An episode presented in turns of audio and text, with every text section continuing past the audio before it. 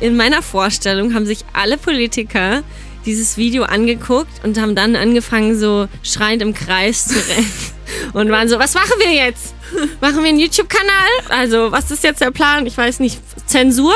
Eine Idee? Ich hatte das Gefühl, hier waren sehr viele sehr überfordert. Mhm. Und das fand ich aber auch gut. Hallo, ich bin Eva Schulz und das ist Deutschland 3000.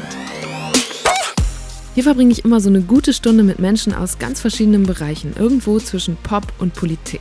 Mein Ziel ist, diesen Leuten so zu begegnen, wie ihr sie vorher noch nie gehört habt. Deutschland 3000 soll euch, mich und meine Gäste auf neue Gedanken bringen. Weil man, wenn man jemand anderes kennenlernt, auch immer ein bisschen was Neues über sich selbst erfährt. Heute habe ich meine erste YouTuberin zu Gast und bevor ihr jetzt loslegt, ja, ich hatte zum Beispiel auch schon Finn Kliman oder Budi von den Rocket Beans hier, aber Mirella ist die erste, die nie einen anderen Beruf hatte, deren Karriere also rein auf YouTube basiert. Und das finde ich spannend, auch weil sie schon so viele Sachen ausprobiert hat und sich inhaltlich offenbar nicht einschränkt. Von Beauty-Tutorials über Comedy, Musik und DIY-Clips bis hin zu politischen Videos hat Mirella alles schon mal gemacht. Zuletzt bekam sie sehr viel Aufmerksamkeit, weil sie ein Teil der Gruppe rund um Rezo war, die kurz vor der Europawahl dazu aufgerufen hat, bestimmte Parteien nicht zu wählen. Ich wollte wissen, wie politisch Mirella selbst ist und wie sich das anfühlt, wenn die Öffentlichkeit die eigene Entwicklung und auch so manchen Fehler anhand von vielen Jahre alten Videos dann nachverfolgen kann.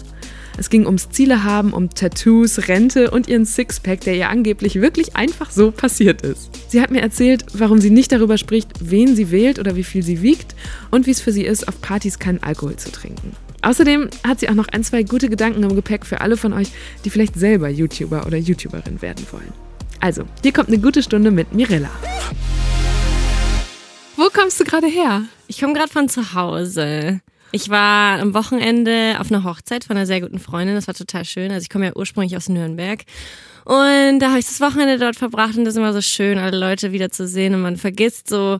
Mir ist aufgefallen, ich habe alles vergessen, was ich für Termine habe, was ich machen muss. Ich war einfach nur da und habe den Tag genossen und ja, dann bin ich gestern Nacht noch wieder nach Köln gefahren und habe endlich mal wieder irgendwie neun Stunden oder so geschlafen, weil es war die letzten Tage so heiß. Mhm. Ich habe so gelitten, mir ging es richtig schlecht und jetzt endlich ist es kühler und ich habe gut geschlafen und was machst du nachts, wenn es so heiß ist? Fenster auf, zu, Klimaventilatoren? Ich habe weder eine Klimaanlage noch Ventilatoren. Also es ist Fenster auf und tatsächlich schlafe ich auch oft auf dem Balkon.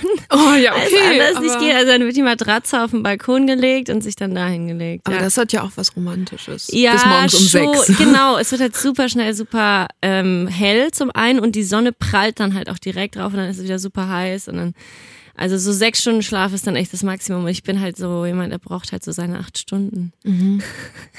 Ich fand es einerseits habe ich gedacht, es ist super, sich auf dich vorzubereiten, weil es so viel gibt. Und gleichzeitig ist es natürlich unmöglich, alles anzuschauen, anzuhören, das zu lesen. Du hast nicht alle 500 Videos angeguckt. Nein, nein, aber ähm, ich fand faszinierend, ich kann halt, wenn ich wollte und mehr Zeit gehabt hätte, hätte ich wirklich richtig gut nachverfolgen können, wie du dich in den letzten fünf Jahren entwickelt hast, was du für Phasen durchgemacht hast. Wie geht's dir damit? Ja, ist schon verrückt. Also es ist für mich auch selbst ganz schön, ein bisschen äh, zurückzublicken und zu sehen, okay, du hast auch eine ganz schöne Entwicklung durchgemacht, die ich, also ich persönlich empfinde die als sehr positiv, deswegen ist es natürlich schön. Ähm, und es ist auch spannend zu sehen, so, okay, was für Lebensphasen man, äh, gerade so zwischen 19 und 26, so da verändert sich ja so viel, ja. so was, was Studium, was ähm, Wohnort angeht, Freunde, Familie, was weiß ich. Also man wird halt erwachsen und das so ein bisschen begleitet zu haben. Also ich weiß ja ganz genau, als ich das Video gedreht habe, da ging es mir so und so oder ich habe diese Probleme in meinem Leben gehabt gehabt und das ist irgendwie schon witzig, das nachzuverfolgen. Aber ich bin auch froh, dass ich nicht so alles, was bei mir privat abgegangen ist, im Internet habe. Also es gibt ja auch echt viel, worüber ich nicht so viel rede oder was ich für mich behalte und merke auch immer mehr, wie, wie wichtig mir das ist, das, das so was für sich auch zu wahren und Sachen zu haben, wo nicht jeder so sein Feedback dazu geben kann. Also ob er das jetzt gut findet oder schlecht findet oder so, sondern dass ich einfach das für mich habe und ich muss mich nicht rechtfertigen. Und, ja. Haben sich deine Grenzen da verschoben in den letzten Jahren? Ja, auf jeden Fall. Also ich glaube, wenn man Sag da. Mal ein Beispiel? Wenn man da anfängt, also ich habe früher noch über meinen Beziehungsstatus ein bisschen öffentlicher geredet und man, man kannte auch meinen damaligen Freund. Also ich habe den in meinen Videos und so gepackt. Einfach weil, ja, man ist da halt super naiv und einfach ja, man hat nicht groß drüber nachgedacht. Also ich habe ja auch YouTube angefangen, ohne jetzt zu wissen, das wird jetzt meine Karriere, sondern ich habe es halt gemacht, weil ich Lust drauf hatte. Und wenn ich Lust hatte, meinen Freund ins Video zu nehmen, so dann habe ich nicht gedacht, was könnte das für Konsequenzen in fünf Jahren haben, wenn ich vielleicht nicht mehr mit dieser Person zusammen bin. Ähm, und da habe ich jetzt halt gemerkt, okay, es ist vielleicht auch ganz angenehm, jetzt nicht zu zeigen, guck mal, das ist die Person, so, weil ja, was erhoffe ich mir denn davon? Erhoffe ich mir, dass die Leute sagen, oh, toll, dein Freund ist so toll? Oder sagen die, nee, den finde ich kacke? Also mhm. es ist ja mhm. eigentlich tut es nichts Kannst zur du beides Sache. nichts gebrauchen. Ne? Eben, also es ist nicht so, das, das bringt mir nicht weiter in meinem Leben und deswegen lasse ich es einfach, wenn es jetzt nicht irgendwie nötig ist. Ich habe dann jedenfalls, als ich noch sehr ambitioniert war, was die Vorbereitung auf heute Abend, äh, vorne angefangen und habe ein Video von dir äh, angeschaut oh und ich versuche das jetzt noch mal kurz zu laden, warte. die ersten Videos sind auch die besten. Ja, ne? aber ja, genau, ja. ich finde es halt wirklich faszinierend. Hier, schau mal. Okay. Kannst doch gerne kurz nehmen. Ich kenne das, ja, ich weiß das noch. Oder dachte ich auch, das ist so ein cooles Video damals. Ich, noch das so unangenehm. Ich lieb's halt, weil ich rede in so einem, ich rede in einer ganz anderen Tonlage. Ich bin halt, und dann mache ich auch so, also es ist halt auch völlig fürchterlich geschnitten. Es sind so immer so Pausen, wo ich so runter gucke und meinen Kopf so komisch bewege. Und ich habe auch so, ich habe mir halt, weißt du, wenn ich das jetzt angucke, so da hat sich mir richtig Mühe auch gegeben. Also machst du das heute nicht mehr? Nee, ja, guck mal, ich habe falsche Wimpern an. Ich weiß ja, das stimmt. Das also du siehst mal. richtig anders aus. Ja, ich, das ist halt für mich so, ja, ich bin, ich mache jetzt hier meine Sendung. Also ich habe das damals irgendwie, glaube ich, fast ernster genommen, als ich es jetzt mache, was eigentlich ein bisschen ironisch ist, weil jetzt ist es mein Hauptberuf und damals war es nur ein Hobby. Aber mir war das halt super wichtig, so gut auszusehen, immer top gestylt. Ja, du hast so gelockte Haare. Ja. Und als ich, ich habe ja auch gelesen, dass du BWL studiert hast, da warst du, glaube ich, jetzt im ersten, zweiten Semester. Ja. Und ich habe gedacht, ja, so ein bisschen sieht sie auch aus wie so eine Klischee-BWLerin. Ja, ich ne? habe mich da wohl gefühlt. Ach, witzig, wie natürlich sie auch mein Handy halt, so als wäre es ihr eigenes. Aber das ist wahrscheinlich auch gar kein Wunder, weil sie täglich mehrere Stunden mit dem Ding verbringt. Gerade hat sie erst die Hand so vor den Mund geschlagen, als sie das alte Video gesehen hat, aber jetzt freut sie sich, glaube ich, und kichert. Weil sie sieht halt auch wirklich so anders aus. Hallo, heute habe ich einen Tag für euch und zwar möchte ich gerne den 50 Facts About Me Tag machen. Ich heiße Mirella. Ich bin 19 Jahre alt. Zurzeit studiere ich im zweiten Semester Wirtschaftswissenschaften. Ich habe noch keine Ahnung, wie meine berufliche Zukunft aussieht. Manchmal macht mir das ein wenig Angst, aber ich bin ja noch jung und ich hoffe, dass sich irgendwann mal der richtige Weg für mich offenbaren wird. Mein absoluter Traumberuf wäre es, Moderatorin zu sein. Hattest du jemals einen Reflex, so ein Video zu löschen, so viele Jahre später? Ja, schon. Also ich habe auch überlegt, ich habe auch zum Beispiel ja ganz viele so Primark-Calls und so am Anfang gemacht, wo mhm. ich jetzt denke, oh mein Gott, das ist, das ist wirklich fürchterlich, wenn das jetzt jemand sieht und denkt, das ist der Content, den ich mache. Aber andererseits ist es auch so ein bisschen, ja, es das waren halt die Anfänge und ich kann das jetzt nicht rückgängig machen. Also ich habe ja trotzdem die Sachen gekauft und habe wirklich so gelebt. Also ich könnte es löschen oder, oder privat äh, oder runternehmen einfach so. Aber es ändert ja nichts an der Tatsache, wie es war. Und was würdest du sagen, wofür stehst du heute? Warum folgen dir über eine halbe Million Menschen auf YouTube? Was suchen die da? Was, was bekommen die da? Das müsstest du am besten wahrscheinlich die Leute fragen, aber ich, ähm, ich vermute, dass es, wenn ich mir halt auch angucke, wer meine Zuschauer sind, wenn, wenn ich die auch mal irgendwie auf der Straße begegne, dann sind es halt oft Frauen in meinem Alter, plus minus mhm. fünf Jahre. Also ich habe das Gefühl, es sind viele Leute, die irgendwas in, in mir sehen, womit sie sich halt selbst identifizieren können. Ich teile ja auch so ein bisschen die, die Probleme, durch die ich gehe, gerade was auch so Selbstfindung und so angeht. Also ich glaube, da, damit, darüber machen sich halt sehr viele Leute auch Gedanken und dann schauen die sich das vielleicht an und denken sich, ah ja, ich bin nicht die Einzige Einzige, die, die so doofe Gedanken hat oder die sich zu sehr kritisiert oder zu perfektionistisch ist und so weiter. Und da einfach was sehen von, von sich selbst und zum anderen auch, dass man einfach unterhalten wird und vielleicht zum Lachen ähm, gebracht wird und mal abschalten kann. Also viele Leute schreiben mir auch, ach, ich hatte so einen blöden Tag und jetzt kam das Video und dann jetzt ist es besser oder das ist das Beste, was heute war und äh, vielen Dank dafür. Herzlich willkommen hier an die Algarve. Algarve. Agavendicksaft. Herzlich willkommen hier in Portugal. Falls ihr euch hier Profi-Tipps erwartet, es könnte sein, dass welche dabei sind, aber es könnten auch Tipps dabei sein, die völlig schwachsinnig sind. Welche welche sind, das müsst ihr schon selbst herausfinden. Ich bin auf ein ganz besonderes Juwel der Facebook-Community gestoßen und möchte seither nur noch eins tun. Wie viele von euch wissen, bin ich ja zur Pflanzenlady geworden. Ich weiß nicht, ist es spannend, so ein Video zu machen? Ist mir egal. Entweder ihr schaut zu oder nicht? Was passiert denn, wenn du die Kamera anschaltest? Wen stellst du dir vor, zu wem du sprichst? Hast du dann, denkst du dann an diese große, dieses große ganze Community-Ding oder hast du so eine Person vor Augen? Wie ist das? Darüber habe ich mir noch nie Gedanken gemacht, weil ich dann, an was denke ich denn? Also ich merke schon, dass ich, zum Beispiel bevor ich ein Video drehe, habe ich jetzt nicht Lampenfieber oder so, mhm. aber ich habe halt so eine innere Anspannung, weil ich weiß, okay, ich muss, das muss jetzt irgendwie gut werden und gerade wenn ich vielleicht auch nicht so vorbereitet bin auf ein Video, dann habe ich so eher Angst, okay, wird das überhaupt was? Ist, wird es überhaupt lustig oder interessant oder informativ? Es ist, ist so ein bisschen, ich weiß nicht, ob du das kennst, dass wenn man einfach im Spiegel steht und mit sich selbst redet oder spazieren geht oder so. Also ich bin so jemand, ich rede sehr viel mit mir selber. Ähm, und du machst auch manche Videos so beim Puzzle, ne? Das ja, dauert dann genau. auch ewig, glaube ich. Und ja. dann schneidest du es nachher so zusammen. Genau, also es ist einfach so ein bisschen so Selbsttherapie, so ein bisschen mit sich selbst sich zu unterhalten. Ich stelle mir da, glaube ich, gar niemanden besonders vor. Und es ist zu deiner Arbeit geworden, hast du eben schon gesagt, auf einmal dann so der Hauptberuf. Wie muss ich mir das vorstellen? Wie sieht dein Arbeitsalltag aus? Und wie viel davon spielt sich überhaupt vor der Kamera ab und wie viel dahinter? Also ich glaube, vor der Kamera ist echt der kleinste Teil, weil ich, ich drehe, also so ein 10-Minuten-Video, was hochgeladen wird, das ist im, im längsten Fall ist es vielleicht zwei Stunden gedreht, aber das ist ein sehr aufwendiges Video. Im Normalfall ist es 20 Minuten und dann ist ein bisschen was runtergekürzt und dann sind es 10 Minuten.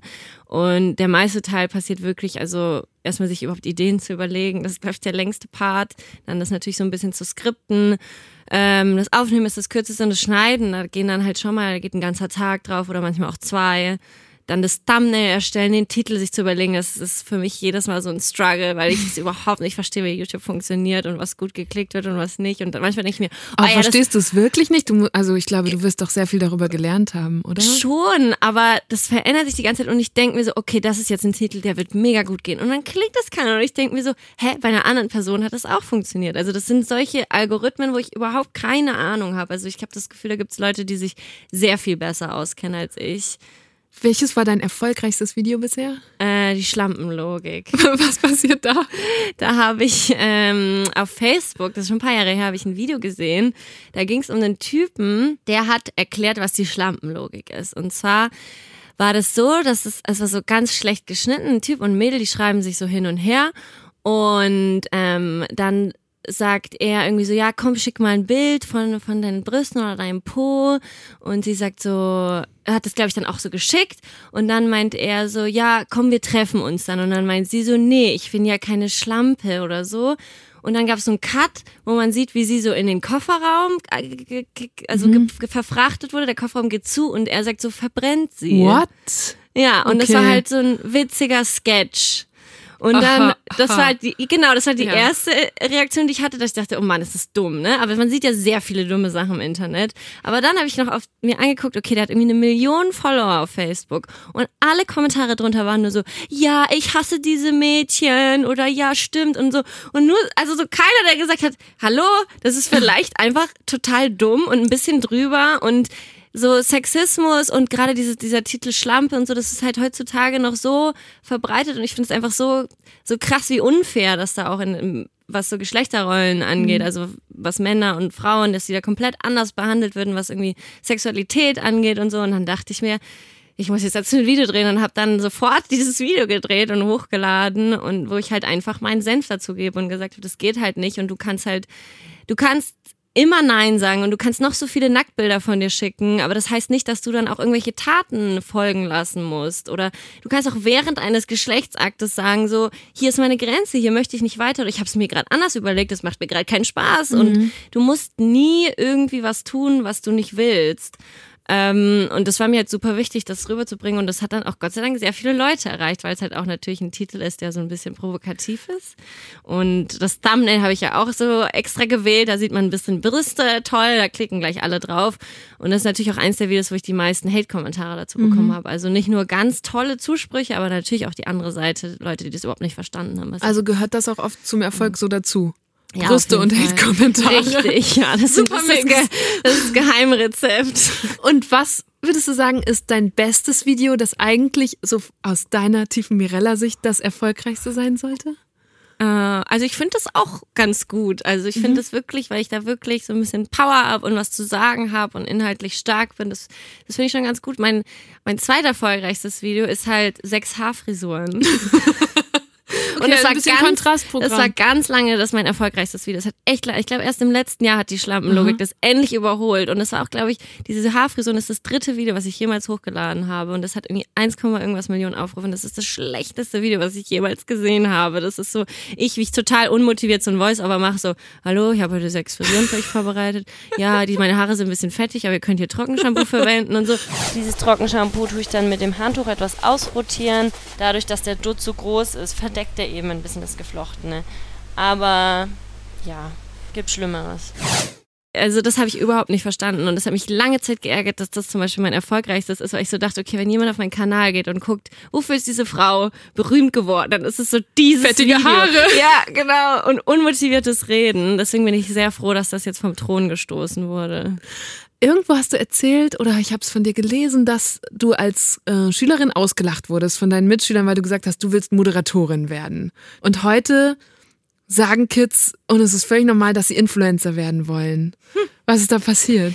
Ähm, also ich glaube, was du meinst, ich habe mal gemeint, dass äh, als ich mit YouTube angefangen habe, also ich habe das Gott sei Dank, ich sag Gott sei Dank nach der Schule, weil ich glaube, ich hätte wäre nicht damit klargekommen, was dann, wenn dann so Schulkameraden das herausfinden und dann so vielleicht so Videos am Schulhof abspielen. Oh ja. Das gab es ja damals Ja. noch gar nicht. Es gab ja keine Smartphones, wo man das hätte machen können. Aber vielleicht dann bei Inf im Informatikunterricht so auf YouTube gegangen. Und dann so. über ein Teamviewer auf allen Genau, Bildschirmen. Das, oh Gott, das hätte ich ganz schlimm gefunden. Deswegen, also ich habe es ja nach der Schule angefangen, aber habe dann halt ähm, so mitbekommen, dass so alte Klassenkameraden schon so gemeint haben, so, ja, wir haben gedacht, oh mein Gott, die macht jetzt so Beauty-Videos. Aber jetzt finden wir es ja alle cool. Und dann dachte ich so, okay, was ist jetzt passiert? Liegt es daran, dass ich jetzt mehr Follower habe oder liegt es daran, dass es irgendwie jetzt inhaltlich in eine andere Richtung geht? Das habe ich irgendwie nie verstanden. Aber es ist ja auch ganz oft so, dass man im ersten Moment vielleicht so ein bisschen von oben herabschaut auf Sachen, die man nicht so verstehen kann. Ja. Ja, und es Oder auch wenn sich jemand so exponiert, ne? Und Ja. vermeintlich darstellt, selbst ja, darstellt. ja, genau, dass man das vielleicht auch nicht so einschätzen kann und nicht so versteht oder so oder nicht weiß, was, was will Mirella da jetzt überhaupt machen. Ich finde es sehr spannend. Also meine Neffen haben auch letztens gesagt, dass sie auch YouTuber werden wollen. Und Wie dann alt sind die? ähm, 13 und 8, glaube ich, ja. Und was hast du ihnen geraten? Also ich habe, äh, glaube ich, zwei Videos mit denen auch mal gemacht, damit die es auch mal so ein bisschen ausprobieren können. Und das hat auch super viel Spaß gemacht. Ich habe aber auch gesehen, dass die mal selber Videos hochgeladen haben. Da habe ich ihnen direkt geschrieben, äh, man sieht übrigens eure Straße im Hintergrund. Achtet vielleicht mal ein bisschen darauf. Also es ist, finde ich, super schwierig. So ab wann erlaubt man das Kindern? Ich finde auch zum Beispiel die Frage, ab wann sollten Kinder Smartphones haben oder ähm, Zugang zum Internet Mhm. oder so. Keine Ahnung. Ich finde das wirklich sehr schwer, weil ich ja gar nicht damit aufgewachsen bin. Ich habe irgendwie mit, Ja, wir mit sind 19 genau mein erstes Generation, Smartphone oder so. Genau, ja, die da genau. so reingerutscht ist. Und das fand ich eigentlich ganz angenehm, weil Ja. ich mir damit darüber noch keine Gedanken machen muss. Also ich mache mir jetzt ja heutzutage immer noch Gedanken, so wie viel Handyzeit ist überhaupt gut für mich und wie viel Instagram macht mich dann doch zu äh, kaputt oder zu emotional. Ähm, deswegen finde ich super schwierig, gerade was so Kinder angeht, die in der Entwicklung stecken. Was, was macht das mit einem, wenn man die ganze Zeit von so vielen äußeren Einflüssen irgendwie bombardiert wird? Ich glaube, genauso wie ich ja mit YouTube angefangen habe und einfach Lust hatte, das zu machen, kann es ja jeder ausprobieren. Ob dann jeder die große Karriere darin macht, das weiß ich nicht. Also ich, ich denke, dass man da schon so ein bisschen Talent dafür haben muss, vielleicht auch Glück, vielleicht auch irgendwie richtiges Timing und so weiter. Aber kann man heute überhaupt noch eine Karriere damit machen oder ist der Markt voll? Ja, ich glaube, man kann immer, ist so genauso wie es gibt tausend gute Musiker, aber es gibt immer wieder neue Musiker, die, die dazukommen. Also wenn man irgendwie was Neues da, dazu bringt und letztendlich ist zwar vielleicht schon jedes Video gemacht, aber halt noch nicht von jeder Person. Also jeder kann ja noch seine eigene Persönlichkeit, seinen eigenen Charakter da mit reinbringen. Ich finde total spannend, da bei dem, was du gerade auch von deinen Neffen beschrieben hast, was mir so auffällt, ist, dass äh, diese Szene, der, oder nee, Branche, der du angehörst, die YouTuber und YouTuberinnen, dafür sorgen, dass auch die, das Publikum sehr reflektiert darüber ist, was Erfolg für euch bedeutet. Also als ich als 8- oder 13-Jährige, keine Ahnung, Wetten das oder TV total geguckt habe, hatte ich keine Ahnung, ist Stefan Raab jetzt gerade erfolgreich? Was hat der für Quoten? Es hat mich einfach nicht Stimmt. interessiert, sondern ich habe einen Inhalt vorgesetzt bekommen und dann habe ich mir den angeguckt und dann war auch wieder gut. Und vielleicht habe ich am nächsten Tag äh, in der Schule drüber gesprochen. Aber deine Follower und Abonnentinnen wissen sehr genau, oh, Mirella, ähm, ich gebe dir mal einen Daumen hoch, weil das ist gut, damit ihr Video irgendwie in den Trends hochgeht oder ich gebe dir ein Like auf Instagram, damit es mehr Leute sehen. Und ich, oder YouTuber teilen sehr genau, ey, das und das ist hier gerade schief gelaufen oder auch, oh, mit Instagram geht's mir nicht so gut. Und früher haben Stars sowas doch eigentlich nicht, das war, lief immer im Verborgenen, oder? Ja, das stimmt total auch. Allein, dass man, man kann ja jetzt sehen, ob ein Video gut läuft. Also ich gucke Ja. nicht einfach nur gucken, wie viele Aufrufzahlen hat. Genau, die können auch deine Konkurrenz analysieren Genau, sozusagen können für auch- dich. bei der läuft es ja viel besser Ja. und was ist, also es ist ja klar, aber beim Fernsehen, da hat man ja diese Einschaltquoten, die haben die eigenen Sender so gehabt oder die Sendung, aber ja, es ist schon spannend. Ähm, ist natürlich nicht einfach, weil man ja immer sich vergleichen kann. Ich glaube, das ist halt das große Problem an der ganzen Sache, dass es ja immer, dass nicht nur andere Leute mich mit anderen vergleichen können, sondern ich das ja auch selber permanent die ganze Zeit mache und sehe, ah, warum läuft jetzt das bei der besser und warum ist das bei mir nicht so?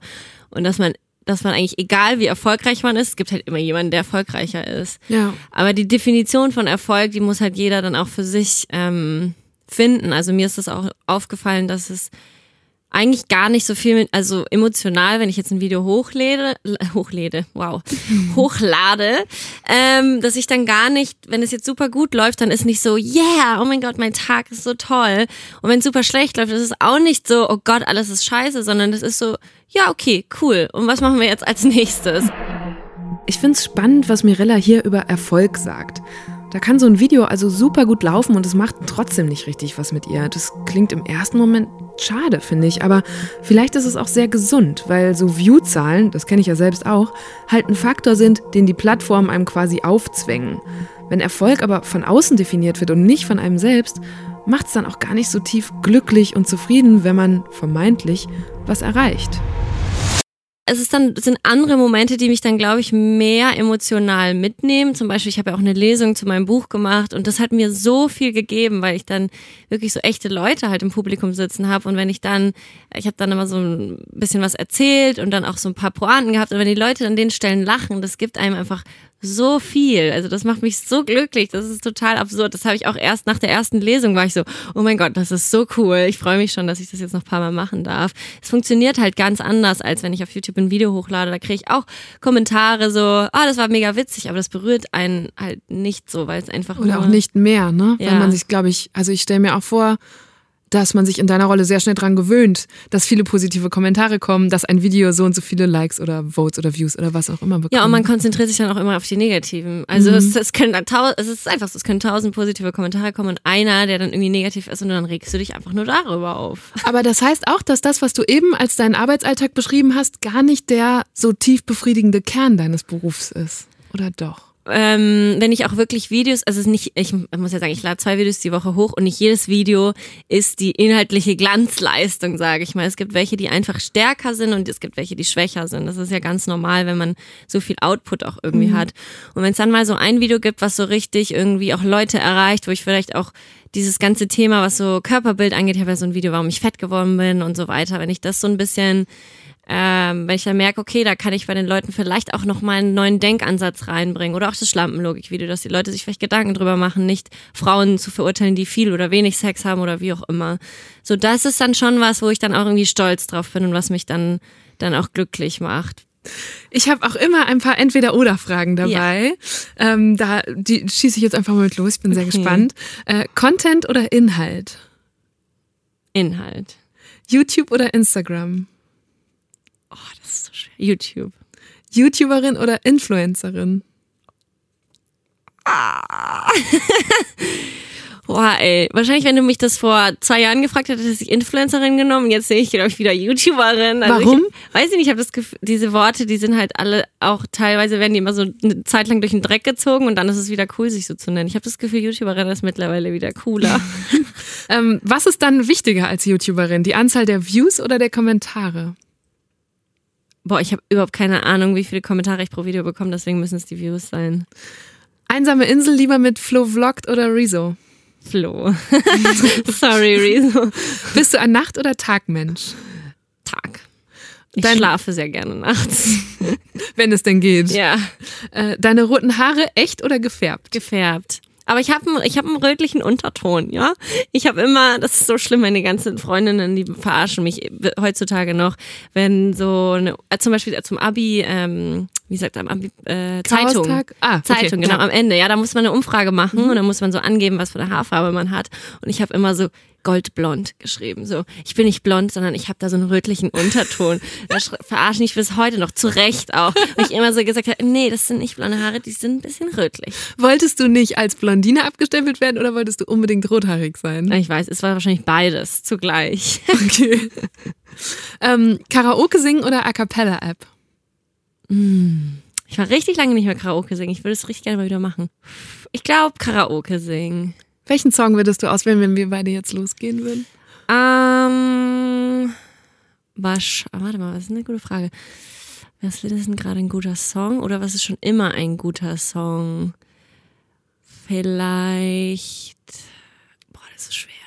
Ist die Frage, nehmen wir sowas richtig ähm, Schweres? Nehmen wir so einen Whitney Houston Song? ja, ich nehme Whitney Houston ähm, Dance with Somebody. Das ist ein geiler Oh, ist- Song. ja. Weil der ist so, der ist zwar auch ein bisschen herausfordernd, aber man kann halt auch so tanzen. Das ist nicht so Bodyguard-mäßig. Ey, wenn du so es will jetzt ansingst, haben die Leute den Ohrwurm ihres Lebens. Mach mal. Nee, Doch. Ich, nee, das ist schlimm, weißt du, das hasse ich. Wenn Leute sagen, mach mal. Das ist so, du, ja, du bist doch Moderatorin, moderier mal irgendwas. Du bist doch lustig, mach mal einen Witz. Sing doch mal. Spiel doch mal Fußball. So, Und wir können es kurz ansummen, einfach weil es so fies ist, wenn sie das. okay, dann fang du mal an. Das ist für dich der Song. Ja, mach du doch besser.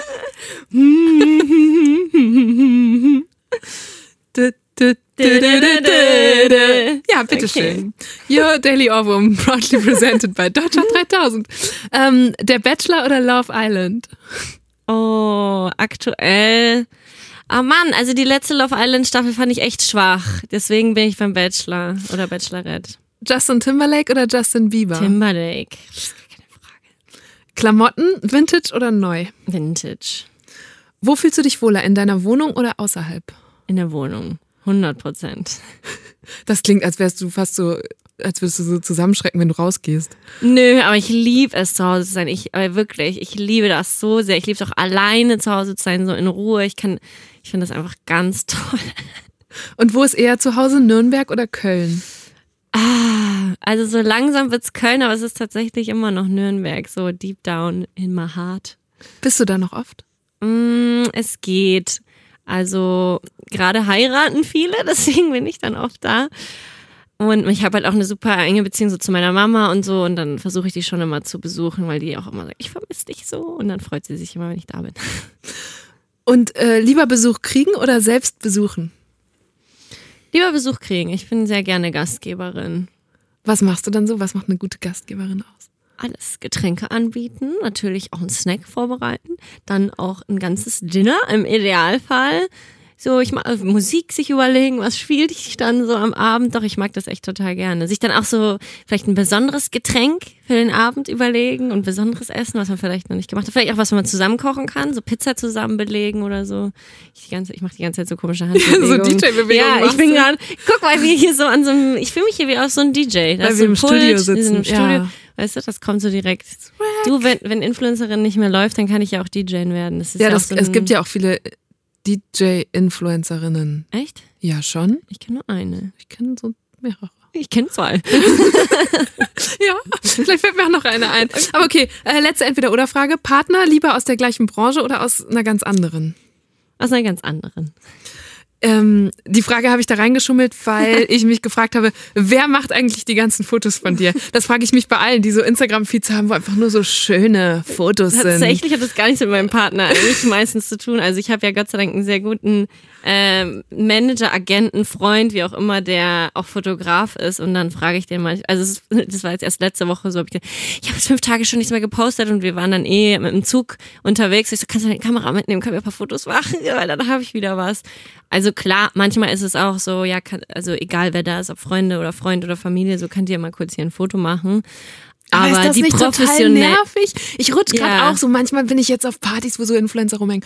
Und dann sehe ich immer, wie die, bevor sie noch den ersten Drink in der Hand haben, erstmal Fotos von sich machen müssen vor den coolen äh, Graffiti-Van und denke mir so, ich bin auch einfach, ich will niemanden fragen, ob er kurz Ja, ein Foto von mir Das machen verstehe ich. kann. Aber ich würde auch nicht jemanden Fremden fragen. Also das würde ich jetzt auch nicht machen.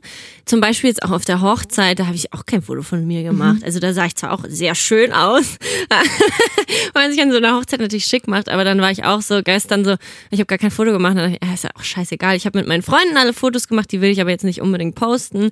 Und, und da freue ich mich auch drüber und das sind tolle Erinnerungen. Aber ich muss jetzt nicht jedes Event fotografisch festhalten. Wenn ich Lust habe und wenn ich zum Beispiel gerade irgendwie Ost dabei habe, der halt sowieso Fotos macht, dann frage ich den, ja, können wir kurz das Foto machen? Das ist dann auch jetzt nicht eine Stunde Arbeit, sondern das ist dann in fünf Minuten auch durch und dann kann ich den Abend auch genießen. Deswegen, meine Priorität ist dann schon auch so den Moment genießen und es gibt jetzt, ich halte nicht alles fotografisch fest oder auch in meinen Insta-Stories oder so. Aber offenbar gibt es trotzdem so einen Druckmoment, wenn du sagst, oh Gott, ich habe schon seit fünf Tagen nichts mehr gepostet. Wie ja, fünf? Tage ist schon lang, auch, weil man halt auf äh, Social Media immer das Gefühl hat, man muss ständig und immer prä präsent sein und ähm, die Leute vergessen einen sonst, weil es gibt ja auch tausend andere, die ähnlich sind und vielleicht dann deinen Platz so ein bisschen in deren Herzen einnehmen.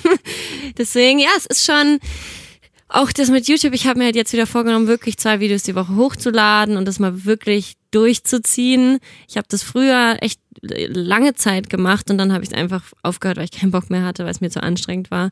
Und jetzt dachte ich mir, ich mache das wieder. Und, Und hat's dann, ist dann das passiert, was du gerade beschrieben hast? Haben andere Leute, also weiß ich nicht. wurdest du verdrängt, Ja, es gibt die Leute abgewandert oder? keine Ahnung, es gibt schon YouTuber, die natürlich schneller wachsen, so als man selbst jetzt mehr Abonnenten haben. Vielleicht hätte ich, könnte ich mehr Abonnenten haben und so weiter, aber das weiß ich ja nicht. Also ich glaube, das ist auch wichtig. Ich bin halt so jemand, der auch sich selbst sehr, also die eigenen Bedürfnisse schon auch ernst nimmt. Und ich bin kein Workaholic, der dann einfach sagt, so, nee, ich muss das jetzt machen. Sondern ich bin dann so, ja, wenn ich keine Lust habe, dann habe ich auch keine Lust oder dann weine ich halt oder so. Also ich, ich nehme mich da schon auch sehr ernst, was, was so meine Bedürfnisse angeht. Und deswegen ist es auch völlig okay. Also ich denke mir jetzt, ich bereue jetzt nicht, dass ich fürs vielleicht eine Zeit lang irgendwie weniger Videos hochgeladen habe, sondern das war so, wie es ist und das war auch okay. Und jetzt merke ich aber natürlich so, okay, jetzt, jetzt hast du das vorgenommen, jetzt musst du es auch mal durchziehen. Und das ist natürlich dann teilweise auch ein bisschen stressiger, aber ich habe das ja gemacht, weil ich jetzt auch Lust hatte, das zu machen. Ich war vier Wochen im Urlaub und habe dann so richtig so Hummeln im Hintern bekommen und mir gedacht, so, nee, ich will jetzt auch mal wieder wirklich mich auf Inhalte konzentrieren und mich auch ein bisschen dazu zwingen, sage ich jetzt mal, kreativ zu sein. Also nicht immer nur so im Nichts zu schwirren und auf die Eingebung zu warten, sondern sich auch mal wirklich so sich zu überlegen, okay, du musst jetzt ein Video dann machen, jetzt überleg mal oder geh mal raus und lass dich mal inspirieren. Setz dich mal in einen Café und beobachte einfach mal eine Stunde lang Menschen und dann hast du meistens schon mindestens eine Videoidee und zwei witzige Insta-Stories, weil einfach irgendwie die ganze Zeit halt Sachen um einen herum passieren. Man muss dann nur wirklich drauf achten. Wie wichtig ist Eitelkeit in deinem Job? Also ich glaube, ich bin schon eitel, weil ich mich ja auch so, ich habe mich heute auch geschminkt, ich habe mir extra die Haare gewaschen, damit die nicht fettig sind. Aber ähm, Dabei nehmen wir nur auf, ist gar kein ja, Video. stimmt eigentlich. stimmt. Ich wollte gerade sagen, ich habe danach noch eine Podcast-Aufnahme, was überhaupt keinen Unterschied macht. Also wir nehmen danach noch für meinen eigenen Podcast quasi auf, aber da sieht's ja auch keiner. Aber ich dachte mir, wenn ich ja, keine Ahnung, fettige Haare, das hat jetzt, glaube ich, auch nichts mit Eitelkeit zu tun, sondern mit einer Grundsäuberlichkeit. ähm, aber ich bin schon eitel in dem Sinne, dass ich jetzt vielleicht nicht Fotos poste, wo ich total, wo ich mich selbst einfach total fürchterlich drauf finde. Aber es gibt auch, ich habe eine der letzten Videos, da bin ich auch komplett ungeschminkt die ganze Zeit. Und da gibt's auch Kommentare so, du siehst aber ganz schön fertig aus. Und ich denke so, nee, ich bin einfach nur ungeschminkt. Ähm, deswegen, ich Ja, Leute verstehen das vielleicht schon gar nicht mehr. Ne? Ja. Das ist auch so ein Widerspruch. Ähm, jetzt im Nachdenken über die YouTube-Szene und wie sie sich entwickelt hat, habe ich gedacht, einerseits wollen wir als Userinnen und User alle so die größtmögliche Authentizität und gleichzeitig ist aber der Anspruch an euch, der Qualitätsanspruch auch so sehr gewachsen. Und das ist ja, also es führt es nicht zwangsläufig in so ein Paradox. Also es ist doch gar nicht beides zu erfüllen, oder? Ach, ich glaube, der Trend geht tatsächlich wieder so ein bisschen weg vom Perfekten. Also ich kenne super viele Kanäle, auch irgendwie aus dem amerikanischen Bereich oder so, die die wirklich so 18-jährige Mädels sind, die Pickel im Gesicht haben und ungeschminkt sind und einfach sich so filmen. Und das funktioniert anscheinend super gut. Und auch, dass auf Instagram jetzt gar nicht mehr so diese perfekten äh, Spiegelreflexkamerafotos, so die, die erfolgreichsten sind, sondern manchmal ist es einfach nur das Handyfoto, was man einfach so macht, weil es dann doch die Leute auch das wertschätzen, wenn es wirklich was Echtes ist, was sie da zu sehen bekommen. Und also ich persönlich finde diese ganzen perfekten, gefotoshoppten Fotos auch ziemlich langweilig, weil ich die halt schon auch irgendwie gesehen habe. Deswegen, ich habe das Gefühl, es geht gerade wieder in so eine authentischere Richtung. Mein Eindruck bei dir ist, dass so das Rezept, weiß nicht, wenn man so sagen kann, ist, du hast schon die Spiegelreflexkamera, aber du traust dich zumindest nicht immer so diesen Prune, ähm, wie, sagt, wie nennt man das hier nochmal? Also so diese Instagram-Blicke zu machen, mit wo du so die. Ja, genau.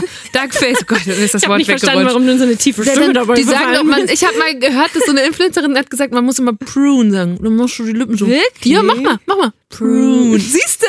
Das sieht aber immer nur beschissen aus. Sorry. Ja, bei aber. mir, aber ich bin auch nicht Influencerin. Prune. Das musst du, glaube ich, noch üben. Ich kann es auch nur ironisch. Prune. Prune. Ja, guck. Du, Ah, ja, genau. Du darfst aber nicht Aber lachen. du merkst, ja, ich kann das nicht. Nee. Du, ja, aber du merkst, dass es mit deinen Lippen macht. ja, ja, ja.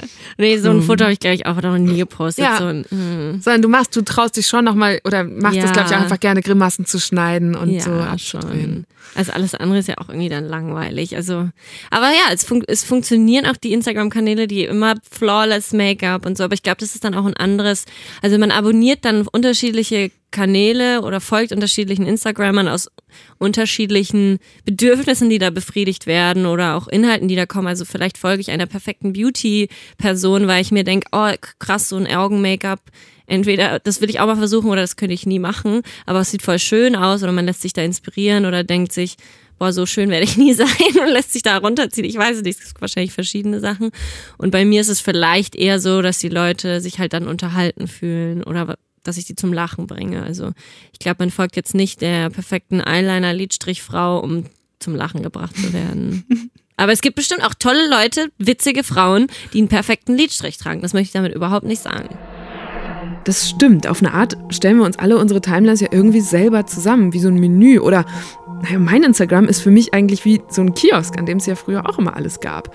Bisschen Promis und Influencer zur Unterhaltung, Politik und Nachrichten, um auf dem Laufenden zu bleiben, Mode zur Inspiration und aber übrigens auch viele junge Aktivistinnen und Aktivisten und halt meine Freunde dazwischen.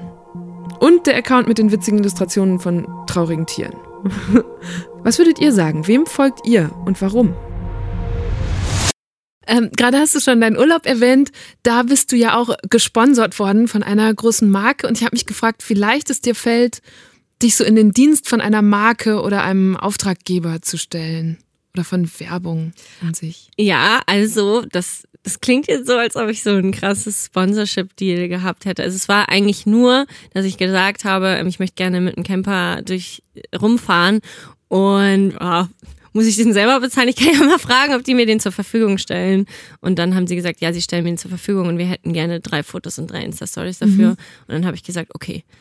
Deswegen so krass war es jetzt nicht. Ich habe halt drei Fotos und drei Stories gemacht in vier Wochen. Das war dann Gott sei Dank jetzt nicht so, dass es sich extrem wie Arbeit angefühlt hat. Aber ich muss schon auch sagen, dass, dass ich mir manchmal auch ganz bewusst Urlaube nehme, wo ich sage, okay, ich mache jetzt, ich habe jetzt Skiurlaub zum Beispiel im, im Januar gemacht und da habe ich eine Woche gar nichts gemacht. Keine Fotos, keine nichts. Also einfach, weil ich gesagt habe, jetzt machst du auch mal wieder, jetzt bist du mal wieder im Hier und Jetzt und genießt die Zeit. Weil es ist echt schwierig, sich einfach auch mal so eine Auszeit zu nehmen, weil eigentlich erlaubt ja YouTube in dem Sinne nicht, dass man mal nichts hochlädt, weil es wird ja dann gleich abgestraft. Oder der Algorithmus findet es gar nicht gut. Der Algorithmus möchte, dass du immer kontinuierlich hochlädst. Und das ist schwer, weil im Fernsehen hat man vielleicht eine Sommerpause, wo man sich dann mal erholen kann. Und das hast du halt auf Social Media nicht, sondern da musst du eigentlich immer da sein. Stellst du dir manchmal so die Sinnfrage? Ja. In Schon. was für Momenten? Ständig. Also immer. Ähm, also gerade auch super viel natürlich, was so das Thema Veganismus und so angeht. Ich glaube, wenn man sich damit beschäftigt, dann denkt man ganz oft über den Sinn vieler Sachen nach. Also warum ist das so? Warum wird das so konsumiert? Warum gibt's Massentierhaltung? Warum verändert sich das nicht? Warum halten Haus, äh, Menschen Hunde als Haustiere und essen Hühner und so weiter? Also ganz viel so solche Sachen, wo man sich einfach fragt, warum das so ist und was der Sinn dahinter ist. Ähm, und was so meine Arbeit angeht, ähm, ich denke schon, dass ich mich relativ viel hinterfrage, ob das jetzt die richtige Richtung ist, in die ich gehe und ähm, was so der Weg ist und wo es auch hingeht. Also was ist so das, das was ich, wo, weiß ich nicht, was mache ich denn in fünf Jahren oder in, was mache ich denn nächstes Jahr? Und also ich habe auch ganz oft mich hinterfragt, ist YouTube wirklich das, was ich machen will? Und mittlerweile kann ich das wieder mit einem freudigen Ja beantworten, weil ich wieder die Freude so ein bisschen dran gefunden habe. Aber natürlich nach sechs Jahren ist es nicht mehr so dieses, also war es nicht, es war nicht sechs Jahre lang dieses, ich wache auf und denke mir, oh mein Gott, ich habe den besten Job der Welt und jetzt drehe ich ein Video und ich bin voll motiviert, sondern natürlich auch manchmal so, ich habe überhaupt keinen Bock und ähm, das nervt mich alles und vielleicht suche ich mir jetzt einen Job in einer Agentur und werde einfach Angestellte und lasse das alles sausen, weil das irgendwie nicht mehr das Richtige für mich ist. Äh, aber noch habe ich das nicht gemacht, noch bin ich irgendwie bei YouTube geblieben und probiere mich ja dann auch bei anderen Sachen aus. Also die Lesung war zum Beispiel was, was mir total, wo ich gemerkt habe, okay, vielleicht geht es so ein bisschen in eine Live-Richtung, vielleicht möchte ich da ein bisschen mehr machen. Das Buch schreiben und so war auch mega cool, auch wieder was ganz anderes. Oder mit Rezo und wie viele waren es, 60 anderen so einen Wahlaufruf machen kurz vor der Europawahl. Ja, richtig. Am 18. Mai, wenige Tage vor der Europawahl, postete der YouTuber Rezo, den man sonst eher für Comedy oder so ironische Musikvideos kennt, ein einstündiges Video, in dem er die Klima-, Waffen- und Sozialpolitik der Union auseinandernimmt. Wir haben uns einfach in den letzten Wochen mal so ein paar spannende Themen rausgepickt und einfach mal geguckt, was macht die CDU da? Was ist ihre Stellung da? Wie sind die da so drauf? Und ich muss ehrlich sagen, fuck, ist das heftig. Ich habe nicht gewusst, wie heftig das ist. Ich werde in diesem Video zeigen, wie CDU-Leute lügen, wie ihnen grundsätzliche Kompetenzen für ihren Job fehlen. Die Zerstörung der CDU, das ist der Titel, erreichte innerhalb weniger Tage 12 Millionen Abrufe.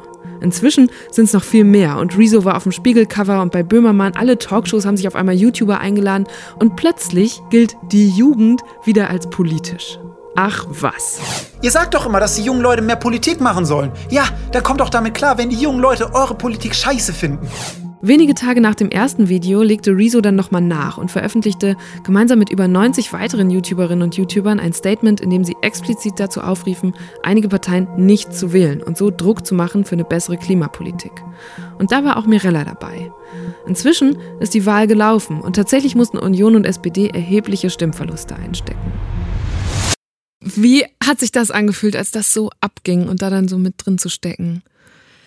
Also ich muss sagen, das ist, glaube ich, äh, für mich, ich habe ja da einen kleinen Satz gesagt, äh, aber es ist trotzdem Rezo, der das gemacht hat und es mhm. ist sein Kanal und es ist, sind seine Worte, die er so zusammengeschrieben hat. Deswegen war das jetzt nicht für mich so, oh mein Gott, ich habe sowas Cooles da gemacht, sondern. Naja, nee, aber du hast dich damit so gemein gemacht im Sinne von, du schließt dich da an. Genau, genau. Ja. Und das fand ich mega cool, das so zu unterstützen. Ich habe ja auch super viele Interviewanfragen und so in der Zeit bekommen. Das war wirklich so, jeder wollte darüber berichten und es war mega spannend.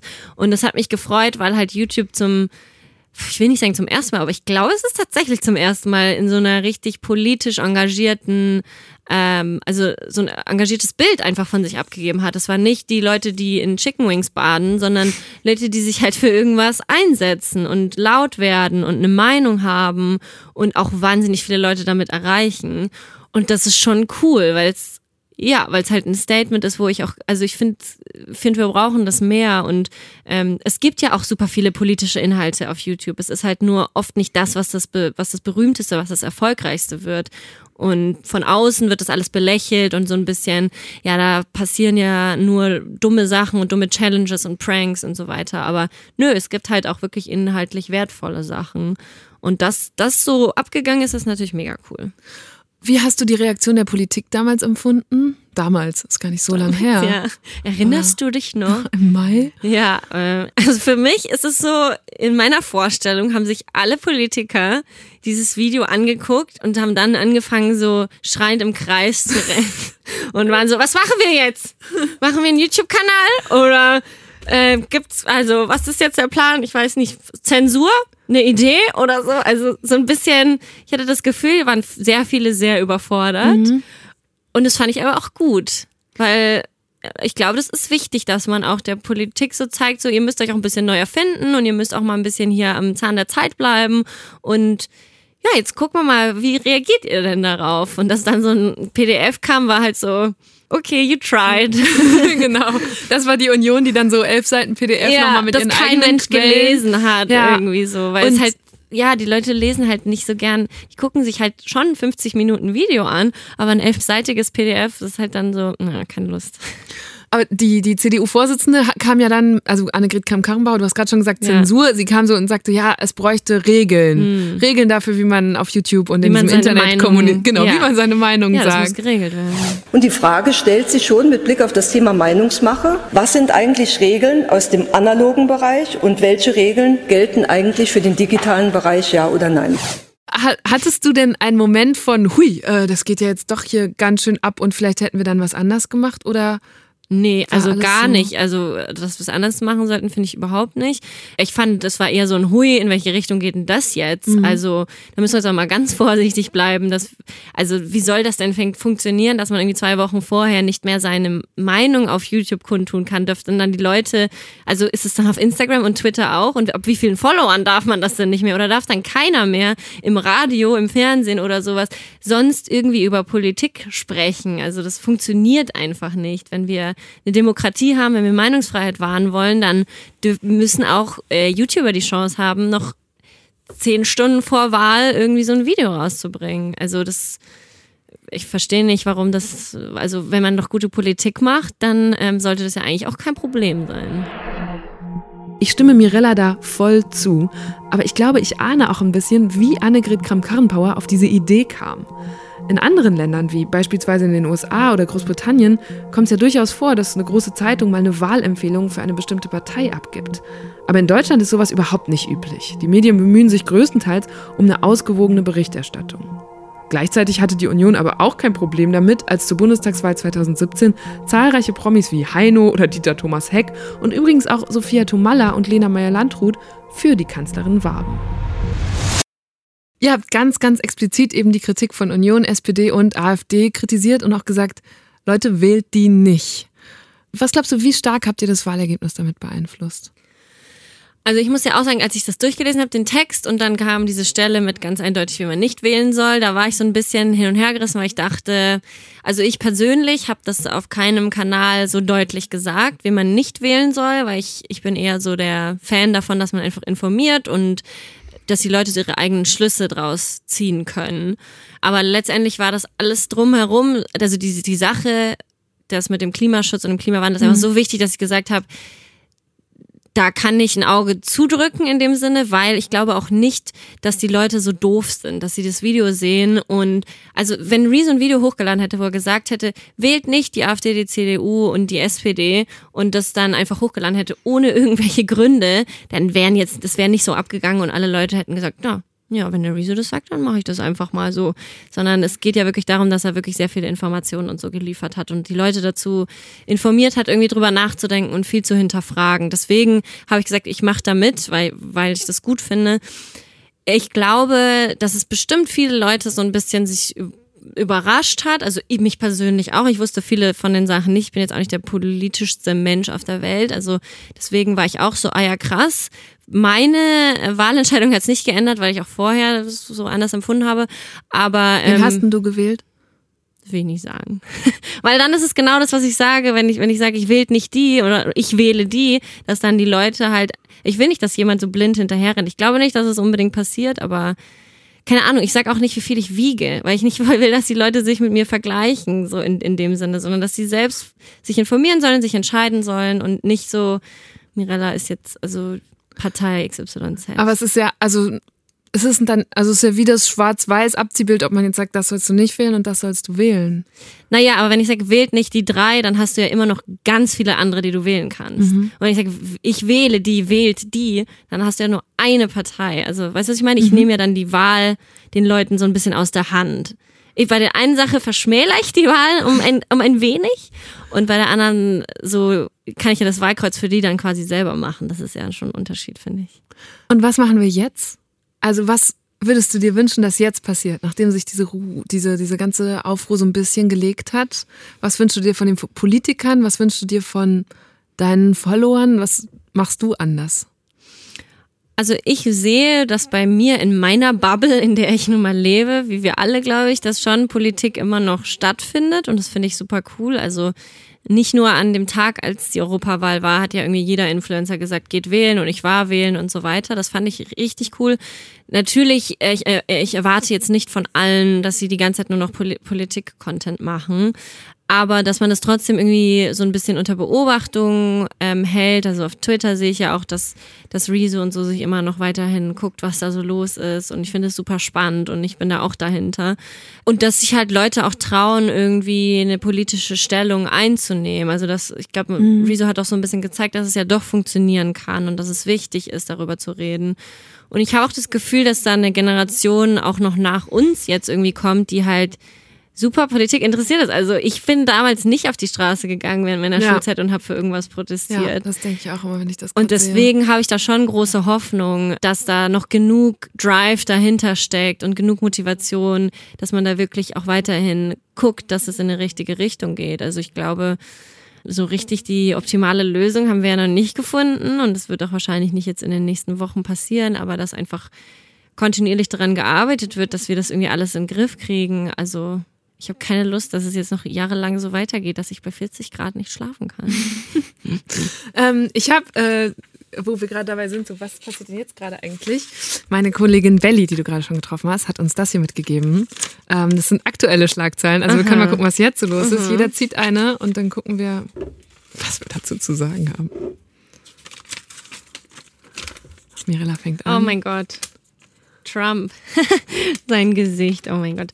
Ich habe Trump und ASAP Rocky, US-Rapper ASAP Rocky wegen Prügelei festgenommen. Schweden verbietet Trump, sich einzumischen. Ja, das habe ich so ein bisschen mitbekommen, dass der ja, ich habe jetzt, ja genau, der hat sich geprügelt, wurde dann da inhaftiert. Also der Rapper, nicht der, Rapper, der Trump. Äh, könnte man, auch ja, sein. Könnte, ja, könnte also wirklich, tauschen. ist echt so.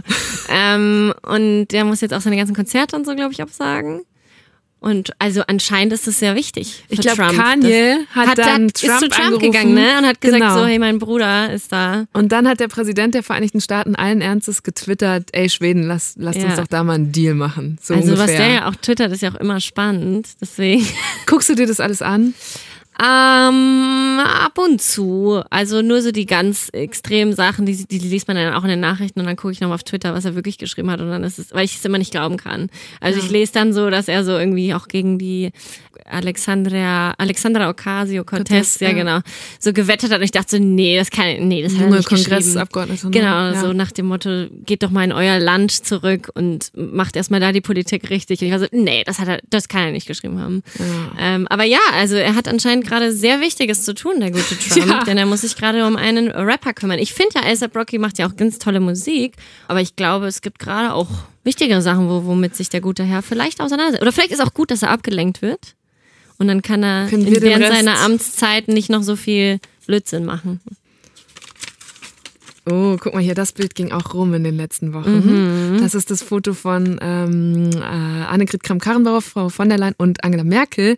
Die Geburt einer neuen politischen Machtstruktur. Glaubst ja, du das? Ist es das? Es ist irgendwie, ich finde es total schöne Foto.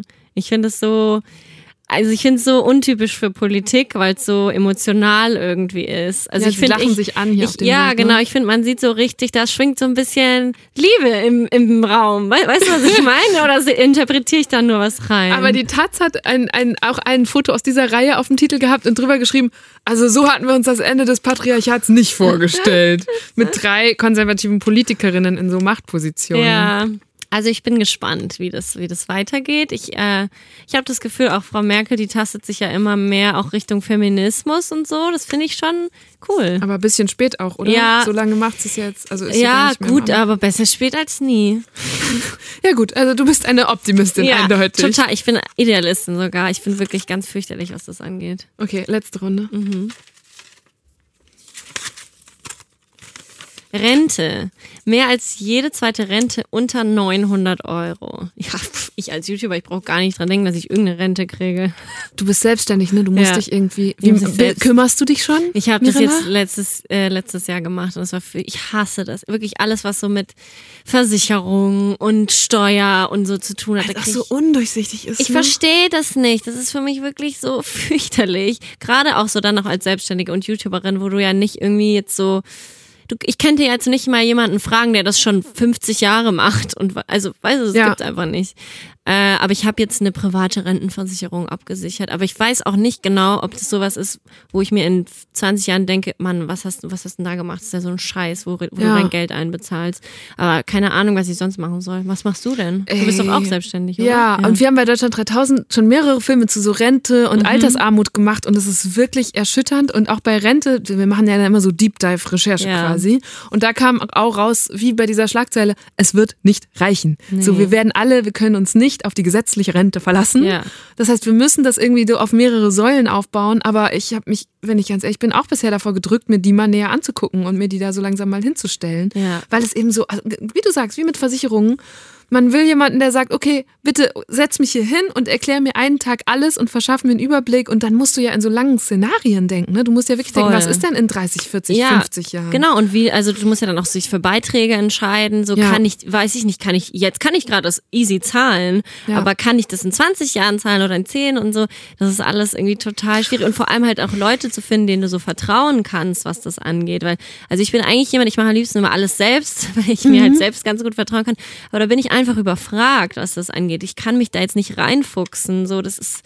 Du, ich habe auch noch anderes zu tun, als jetzt irgendwie Rentenexpertin zu werden. Ich finde es ganz fürchterlich. Das mit dem, dass du alles selbst machst, das ist mir auch aufgefallen, als ich jetzt ähm, da so einmal den Mirella Deep Dive quasi gemacht habe und habe gedacht, ja, okay, das ist, du bist ja quasi auch durch das YouTuberin sein schon so kultiviert, dass du erstmal immer alles selbst machst. Ne? Von äh, Video selber konzipieren und schneiden, wahrscheinlich auch mit Werbepartnern selber kooperieren oder das Buch weiß ich alles nicht. Aber was mir dann aufgefallen ist, ist, dass du immer wieder klare Ziele gesetzt hast. Also in jahrealten Videos habe ich gefunden, dass du unbedingt mal Justin Timberlake interviewen wolltest. Das war ein Lebensziel für dich, Voll. hat sich erfüllt. Ja. Dann wolltest du äh, in einem anderen Video erzählst du, du wolltest mal ein Sixpack haben. Hast du auch irgendwie hinbekommen. Echt, habe ich mal erzählt? Ja, in diesem Sixpack-Video. Ja, stimmt, dass ich mir das vorgenommen habe. Ja, Genau. ja, ja. Aber das habe ich ja dann irgendwie unbewusst erreicht. Aber trotzdem, und dann gab es auch mal das Ziel, ähm, unbedingt in der Mini-Playback-Show Celine Dion singen. Da warst du noch ganz, ganz Stimmt. jung. Was hat ich- damit auf sich? Stimmt, das wollte ich auch mal machen. Und dann habe ich ein Video gemacht.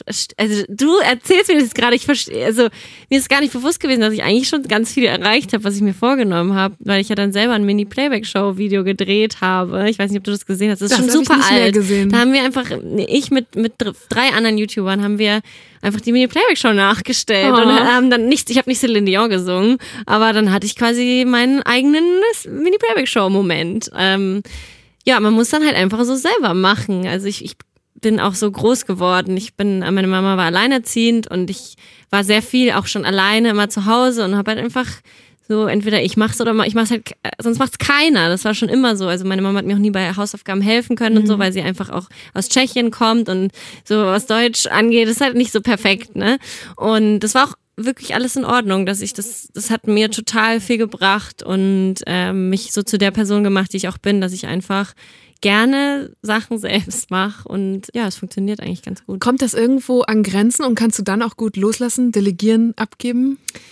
Ja, also ich übe mich darin, auch Aufgaben abzugeben, weil es anders dann auch nicht funktioniert. Also ich habe ja jetzt seit zwei Jahren eben O's, der äh, meine E-Mails zum Beispiel macht und das liebe ich auch sehr. Ich habe jetzt seit paar Monaten kriege ich meine E-Mails nicht mehr selber. Habe ich gesagt, Krass. jetzt ist soweit, lieber O's, ich möchte meine E-Mails nicht mehr. Ich vertraue dir voll und ganz. Das hat ja ganz viel mit Vertrauen Ja, zu tun. total. Aber das, das muss man dann auch in andere Leute, glaube ich, haben. Nur dann kann man auch irgendwie gemeinsam dran wachsen. Und ähm, da bin ich mega froh drüber, weil es einfach, ich muss mich da nicht mehr so außer, damit auseinandersetzen, was für Anfragen ich krieg und wie viel Geld und was weiß ich. Das ist mir dann, ich krieg dann nur das mit, was irgendwie in Frage kommt und dann besprechen wir das und dann gucken wir, ob das funktioniert. Ja, aber sonst, also ich habe zum Beispiel eine Zeit lang auch mal ähm, jemand anders meine Videos schneiden lassen und jetzt habe ich wieder gesagt, ich möchte die wieder selber schneiden. Nicht, weil es schlecht war, sondern weil ich, das für mich ist das ein Teil des kreativen Prozesses. Also ich habe dann so gar keine Beziehung mehr zu den Videos gehabt, weil ich die ja nur gedreht habe und dann irgendwie ta Tage später ging das dann online und normalerweise sitzt du ja dran und du, du hörst die Witze 50 Mal und schneidest sie so, dass es irgendwie so, du hast eine ganz andere Beziehung zu dem Endprodukt, weil du halt sehr lange daran gesessen hast. Oh Mann, ich weiß genau, was sie meint, weil ich ja auch schon seit einiger Zeit meine Videos und übrigens auch diesen Podcast eben nicht mehr selbst schneide. Ich könnte, glaube ich, im Leben nicht die ganzen Recherchen und diesen Output generieren, wenn ich nicht richtig viele coole Leute hätte, die mir dabei helfen. Und deswegen habe ich auch einen Mordsrespekt vor Mirella und ihren zwei Videos die Woche. Und diese Sache mit den Zielen, das hat mich fasziniert, dass das, das, also wirklich, du hattest schon als Kind dieses Ziel mit der Mini-Playback-Show, dann ne, die anderen, die ich gerade aufgezählt habe. Ähm, ich habe sowas nicht. Ich habe nicht diese Art von Zielen. Deswegen fasziniert mich das, dass du das offenbar brauchst oder dir immer wieder nimmst, dass du sagst, okay, das hier ist jetzt ein Ziel, auf das ich hinarbeite. Woher kommt das? Ich weiß nicht, mir geht's auch ganz schlecht, wenn ich kein Ziel habe. Also ich finde es ganz fürchterlich tatsächlich. Das ist was, wo ich mir sehr viel Gedanken drüber mache. So, was ist der nächste, was ist das nächste große Ding, was ist das nächste Ziel? Weil ich halt gerne auf irgendwas hinarbeite. Also wo man dann so sagt, so, ja, okay, jetzt mache ich einen Haken dahinter und das habe ich geschafft. Ich weiß nicht, woher das kommt. Das ist, glaube ich, so, ich brauche so einen roten Faden im Leben und das kann man sich halt ganz gut, glaube ich, so sowas stecken, indem man halt verschiedene Ziele sich überlegt. Aber es klappt auch nicht immer alles so. Ich habe mir auch schon Ziele genommen, die bestimmt nicht geklappt Zum haben. Beispiel. Ich habe immer noch keine Millionen Abonnenten. Das habe ich mir auch schon mal vorgenommen. Bin ich auch noch weit entfernt von. Aber das ist auch nicht schlimm. Also das sind dann nicht so Sachen, wo ich so denke, oh mein Gott, das habe ich nicht geschafft, ich bin so ein Versager. Sondern du musst halt noch weiterarbeiten, bis ich das geschafft habe. Was ist ein anderes Ziel, das du jetzt gerade verfolgst? Ähm, ja, dass ich jetzt das mal durchziehe mit den zwei Videos die Woche. Das ist ein großes Ziel, dass ich es wirklich hinkriege und nicht mal eins ausfallen lasse, sondern einfach auch wieder meine Videos und meine Inhalte als Prior- Priorität setze. Also es gibt ja dann auch immer super viele Termine und Anfragen und komm doch dahin und mach noch dies und kannst auf dem Event sprechen und so. Und das ist alles cool. Aber wenn dann ich am Ende des Tages oder am Ende der Woche kein Video geschafft habe zu drehen und hochzuladen, dann ärgert mich das, weil das ist ja das, was, was mich ja mein, genau, was meine Arbeit ausmacht und was mich überhaupt an diesem Punkt hier gebracht hat. Wie findet man denn so ein Ziel? Weil ich finde auch, ich stelle mir das immer so gut vor. Ich denke mir immer, Eva, wenn du so ein Ziel hättest, dann könntest du alle Entscheidungen daran ja kurz checken. Ne? Man Ja. kann immer kurz sagen, bringt mich das meinem Ziel näher oder nicht. Ja. Und sonst, wie du gerade beschreibst, dann gibt's immer so, hier könnte man mal hinflattern und da Mhm. und wird so schnell abgelenkt. Wie war das denn zum Beispiel mit dem Podcast hier? War das für dich ein Ziel oder kam da einfach so die Idee oder? Ähm, da wusste ich, ich weiß, zum Beispiel, ich wusste schon als 18-Jährige, boah, dass wenn ich irgendwann mal was mit Radio oder Stimme machen darf, dann wäre es sowas wie das jetzt hier.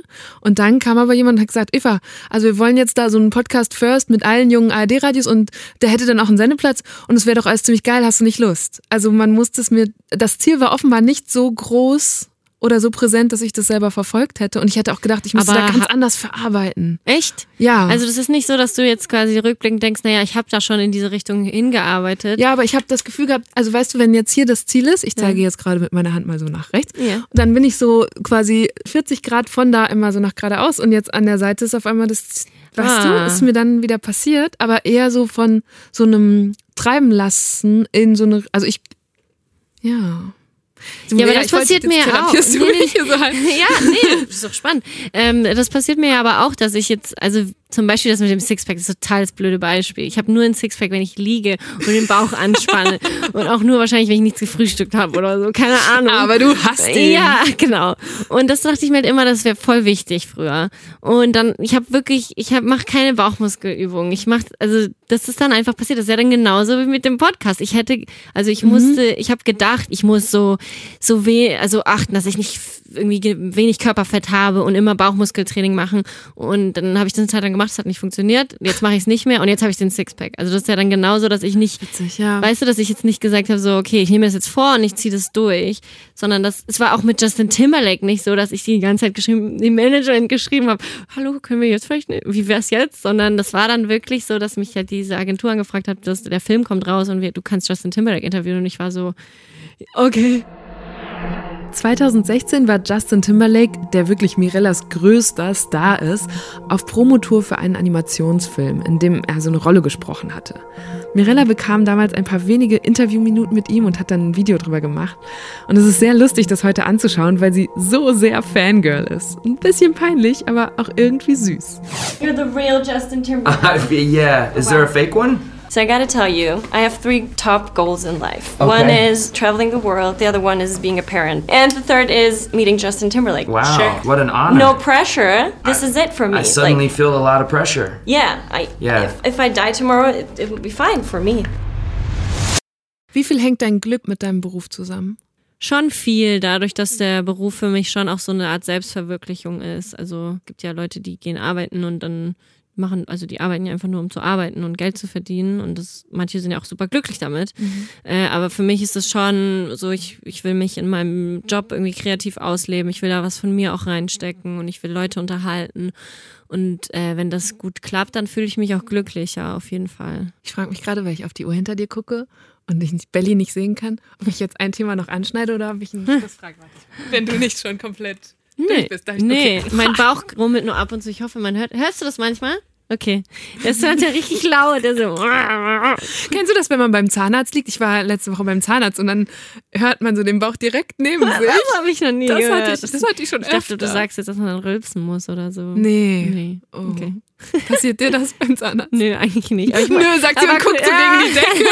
Aber gut, dass du mich erinnerst. Ich muss einen Zahnarzttermin ausmachen. Ja. Gehst du nicht gern zum Zahnarzt?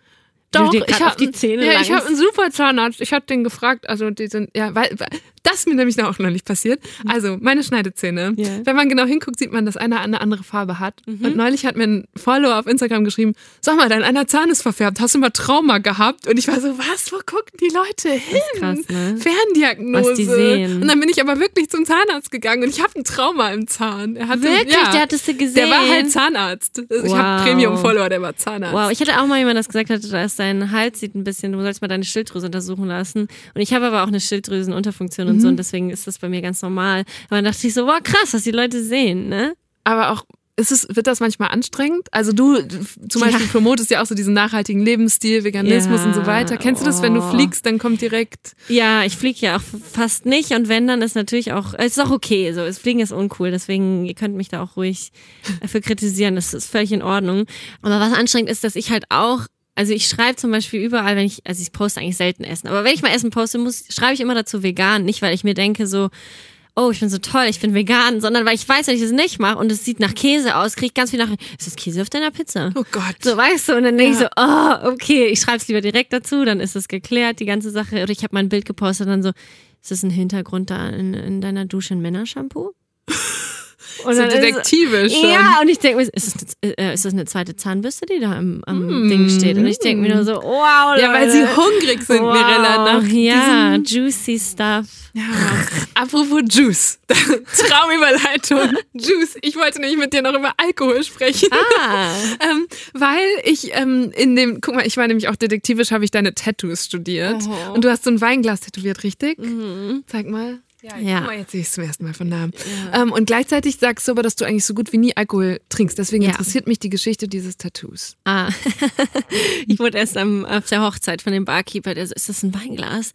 Heißt es, man soll das Leben genießen? Ich war so, du, das kann für dich heißen, was auch immer du willst. Also, das Tattoo habe ich, äh, das ist ein Foto, was ich mal gemacht habe. Da war ich in Argentinien. Ich war ja irgendwie so vier Monate in Südamerika, so alleine reisen. Das war so ein bisschen so eine Selbstfindungsreise. Es Wie hat alt sich für mich wie Eat, Pray, Love angefühlt. Da war ich 23, sowas. Und da war ich halt an einem Ort, da war es so schön. Und dann habe ich so einen Wein getrunken. Das war in so einem, in so einem Weingut eben, wo man Wein te testen konnte. Der war mega lecker. Und dann habe ich da so ein Foto gemacht und im Hintergrund waren so die Berge in Argentinien. Und es war so eine wunderschöne Landschaft. Und dieses Foto dachte ich, das ist eigentlich voll cool geworden. Dann lasse ich mir das doch so ein bisschen was davon tätowieren. Um mich an diesen Moment einfach zu erinnern. Also es ist jetzt keine Ode an Alkoholismus oder sowas. Und funktioniert es so, dass du immer, wenn du es jetzt siehst, kurz daran denkst und dieses Gefühl wieder wach wird? Oder was bringt diese Tätowierung? Ach, eigentlich finde ich es auch einfach nur ganz schön. Also ich will auch jetzt, äh, ich glaube, es ist viele Leute, die viele Tattoos haben, sind auch ein bisschen genervt von den Leuten, die so, und was bedeutet das jetzt? Was bedeutet dieser Mhm. Diamant und dieser Anker? So, ja, ich fand es halt einfach schön. Es gibt ja Klar, auch krasse Klar, es gibt auch Tattoos. krasse Stories. So, Ja. ja. Ey, ich habe mal, ich hab mal im Flughafen, oh Gott, siehst du jetzt nämlich Flughafen, oh mein Gott, Ja. aber ich saß, sorry, in einem Flughafen und dann, hast da nur ein Getränk getrunken. ja genau, ich habe da nur ein äh, Glas äh, alkoholfreien Sekt getrunken Ja. und dann saß da ein Typ so in so einem, also der sah, der war vielleicht ein, zwei Jahre älter als wir. Ich. Und dann, ich bin ja auch egal. Und der sah, der hatte so eine coole ähm, Basketball-Shorts an und war so recht so breit, so massig, wo man so schon Respekt hat. Großer Typ.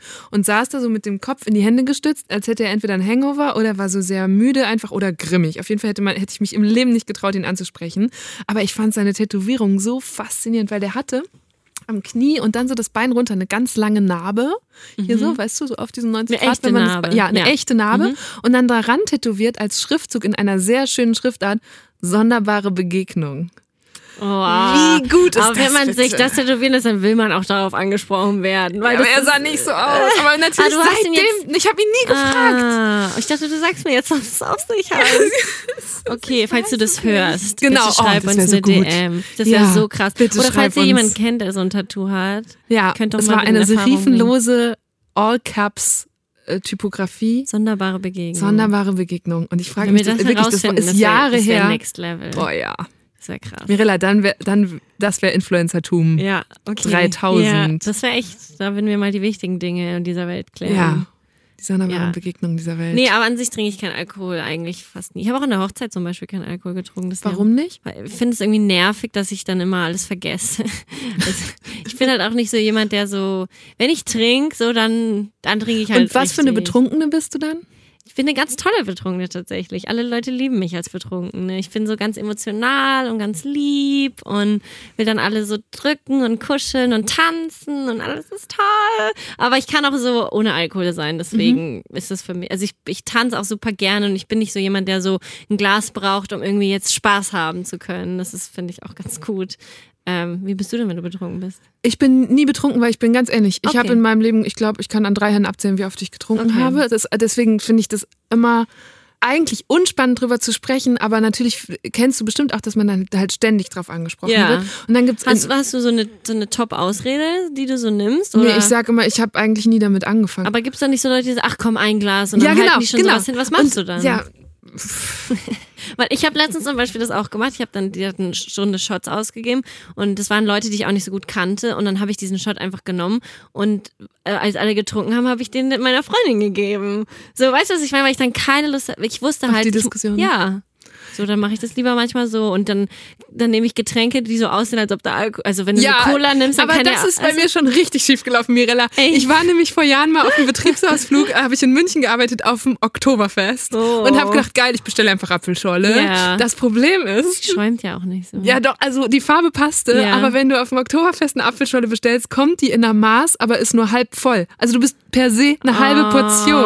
Oh mein Das Gott. wusste ich vorher nicht.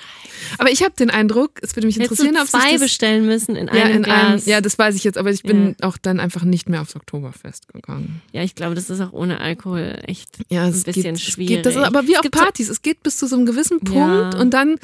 Es geht auch noch bis über den Punkt, wo man schon weiß, okay, nur noch einer von uns beiden wird sich morgen an diese Unterhaltung Ja. erinnern. Aber dann kommt irgendwann so ein Punkt, wo man gehen muss, wenn man. Ja, irgendwann ist dann nur nervig. Ja, ich habe mich bei Freunden von dir oder so aus in deinem Bekanntenkreis umgehört über dich und da hat jemand gesagt, dass du Hä, du kennst Freunde von mir? ich kenne Menschen. Hä, wen kennst du Das denn? sage ich dir jetzt nicht, weil ich fand eine ein Satz war sehr schön. Da hat jemand geschrieben, was ich an Mirella krass finde, ist, dass sie sehr leicht eine Party einfach ziehen lassen kann und überhaupt kein FOMO hat. Und das war eine Person, die von sich gesagt hat, dass sie das krass hat und dass sie das an dir bewundert. Das hatte ich früher aber auch nicht. War früher ganz schlimm. Ich konnte nie gehen. Also ich musste immer bis zum Schluss auch bleiben und so. Und dann? Aber ja, also so Partys, wo mit meinen engsten Freunden habe ich auch krasse FOMO. So, da bin ich richtig traurig, wenn ich sehe, die sind dann alle zusammen und ich bin nicht da und so. Das ist echt schwierig. Aber so, so gerade auch so Events und so Influencer-Sachen und so. Ich, ich war da schon so oft und habe so oft gemerkt, so, das ist nicht das Richtige für mich. Ich finde es fürchterlich, mich da so oberflächlich mit Leuten zu unterhalten. Ich will nicht sagen, dass alle Influencer oberflächlich sind, aber halt das ist dann oft so, dass man sich ganz kurz sieht und dann ist ja auch okay, man muss ja nicht über die tiefsten Gefühle mit einsprechen, aber dann bin ich einfach auch lieber zu Hause und guck Netflix oder so in der Zeit. Das finde ich schön. Ich glaube, ich lasse dich jetzt auch wieder nach Hause. Obwohl, nee, du musst noch einen Podcast aufzeichnen, Ja. ne? Du musst jetzt zu Flo. Ja, richtig. Worum geht's bei euch? Äh, wir reden heute über das Schlussmachen. Die Schlussmachfolge. Okay, dann darfst Dann du machen jetzt wir- ich mache jetzt mit Schluss mir mit kurz dir. Schluss machen. Ja, es Bitte war schön. schön. Es hat Spaß gemacht, aber ich glaube, ist jetzt auch vorbei. Man soll es ja immer, man soll ja immer beenden, wenn es am schönsten ist. Habe ich das diplomatisch gemacht? Ja, aber es Geht's tut so? trotzdem ein bisschen weh. Ja, es tut aber immer weh, man wächst daran. so richtig unempathisch. Ja, stell ich jetzt nicht so an. Ja, okay, ich mache jetzt harten Entzug. Das war eine gute Stunde mit Mirella Precek. Ich muss zugeben, dass ich vor dem Gespräch so ein bisschen Sorge hatte, weil ich Mirella beim Recherchieren so schwer zu fassen bekommen habe. Es gibt eben nicht das eine Thema oder die eine Geschichte, für die sie steht. Und trotzdem bin ich auch schon lange eine ihrer Followerinnen, weil sie mir wirklich oft gute Laune macht. Und wie das nun mal so ist, wenn man jemanden über einen längeren Zeitraum folgt in den sozialen Netzwerken, man hat dann dieses komische Gefühl, dass die Person Teil des eigenen Alltags wird. Wie eine Serie, die man regelmäßig guckt. Oder der Verkäufer im Kiosk nebenan. Oder halt eine Freundin, die man immer mal wieder sieht und von der man irgendwie immer weiß, was sie gerade umtreibt. Diese entfernte Internetfreundin ist Mirella für mich und nachdem ich ihr jetzt begegnet bin, verstehe ich auch, warum das bei ihr so gut funktioniert. Sie ist halt wirklich so, unheimlich nett und offen, lustig und irgendwie leicht. Gleichzeitig habe ich gemerkt, dass es, um diesen Eindruck dann bei mir als Followerin zu erwecken, aber auch viel Disziplin und Grübeln braucht und das ist ja wiederum gar nicht immer lustig und leicht. Ich hoffe, für euch war dieses Gespräch, ob jetzt leicht oder nicht so leicht, eine gute Stunde. Und falls ihr diesen Typen mit dem Tattoo kennt, dann gebt uns Bescheid. Ich bin Eva Schulz, ihr findet mich und Deutschland 3000 auf Instagram, Facebook, Twitter und natürlich überall, wo es Podcasts gibt. Zum Beispiel auch in der ARD Audiothek, da jetzt übrigens auch immer schon exklusiv vorab am Dienstagnachmittag. Also, bis nächste Woche. Macht's gut. Deutschland 3000 ist ein Podcast von 1Live, Bremen Next, Das Ding, Fritz vom RBB, MDR Sputnik, Enjoy, Puls, UFM, Unser Ding und Funk.